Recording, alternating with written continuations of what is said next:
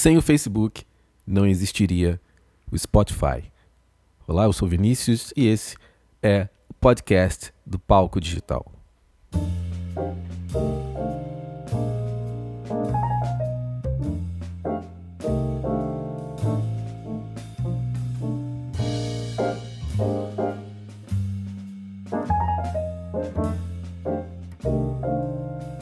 Começamos a nova temporada desse podcast que, se você acompanhou até aqui, certamente está notando uma grande diferença. A partir de hoje, nós vamos trazer histórias, casos reais que formaram a indústria da música que eu, você, que nós conhecemos nos dias de hoje.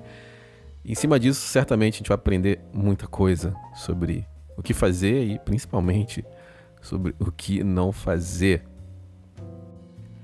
e eu já vou deixar o canal aberto para você que está ouvindo esse episódio e quer dar sugestões sobre assuntos, sobre temas, algum caso que você tenha e quer que a gente retransmita aqui alguma história, deixa o seu e-mail para gente lá no podcast palcodigital.com.br. Também deixa seus comentários, a gente vai a partir dos próximos episódios estar trazendo para cá, vamos ler todos. Se você quiser mandar também o seu comentário em áudio, manda para o nosso WhatsApp, que é DDD 21 97299 5616. Repetindo, 21 DDD 97299 5616.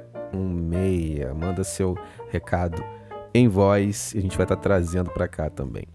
Vamos falar sobre essa história que eu acredito que você não sabe.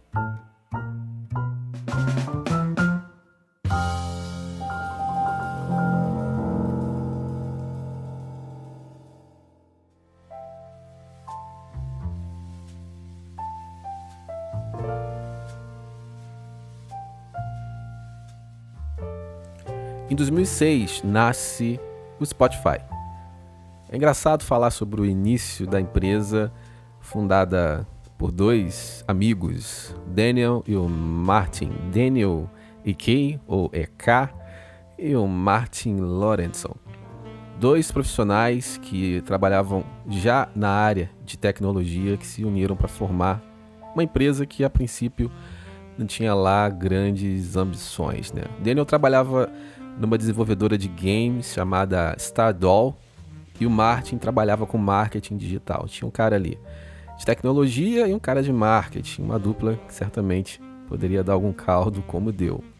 E a título de contexto, o Napster, que surgiu em 1999, ele estava morto desde 2002, mas a partir do Napster se abriu uma porteira para um monte de serviços ilegais de compartilhamento de música.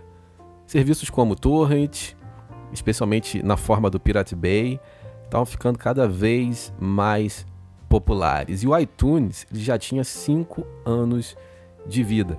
Mas o uso do iTunes era bastante limitado e era caro para quem tinha uma coleção grande, por exemplo. Não sei se você se recorda, mas a gente está falando aqui da época dos downloads, onde você comprava uma determinada faixa, baixava para o seu iPod e a partir de então podia ouvir. Esse era o contexto da época em que Daniel e Martin se juntaram para formar o Spotify.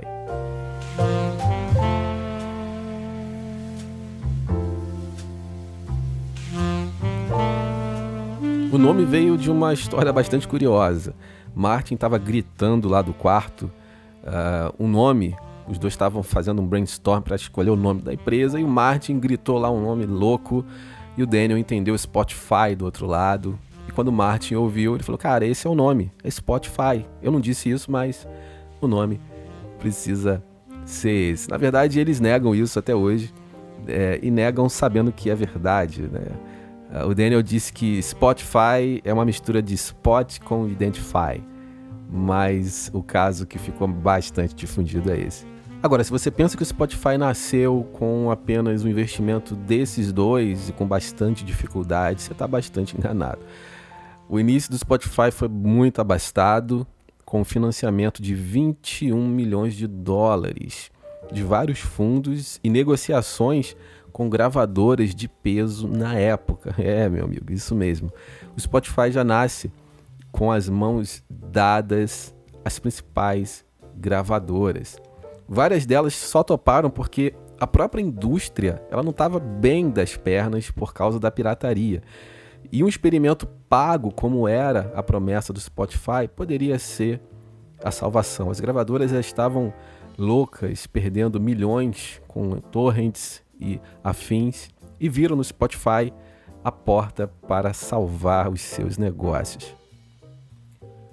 A ferramenta havia sido lançada, alguns acordos com gravadoras haviam sido realizados, mas qualquer ferramenta precisa ser validada e a validação de uma ferramenta que tem base na internet é o público. E até então, o número de usuários do Spotify, o número de assinaturas do Spotify era muito pequeno, não justificaria a existência da ferramenta da empresa pelos próximos anos, certamente. Foi quando, em agosto desse mesmo ano, ninguém menos do que Mark Zuckerberg, o presidente, o fundador do Facebook, fez um elogio ao serviço que era totalmente desconhecido. E ele fez um elogio na sua própria rede social, lá no seu perfil. O que acontece é que a partir de então, a procura pelo nome Spotify, ela cresce absurdamente. E no ano seguinte, em 2010, o serviço alcança a marca de 10 milhões de músicas no seu banco de dados, se aproximando incrivelmente do maior rival da época que era o iTunes. Uma reviravolta acontece e a empresa definitivamente entra na briga pelo espaço dentro desse mercado, representando agora um serviço novo, diferente, um funcionamento diferente, que era o streaming, que era a música por streaming.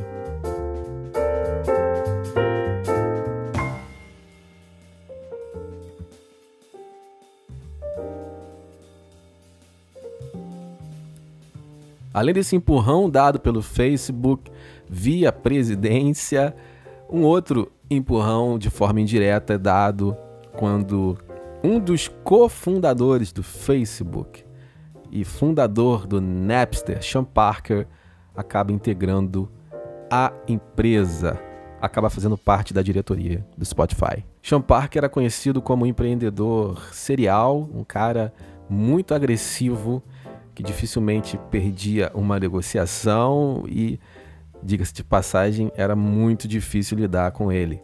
Não à toa ele saiu do Facebook. Mas era o cara certo para o Spotify em um momento de expansão, quando a plataforma ainda não tinha o catálogo de muitas gravadoras dentro do seu banco de dados. E por ironia do destino, que foi o responsável pela onda de pirataria que aconteceu anos antes, acabou se tornando o elo de ligação com todas essas gravadoras, as principais, para que esses catálogos pudessem, de uma vez por todas, virem para a plataforma. E foi exatamente isso que aconteceu.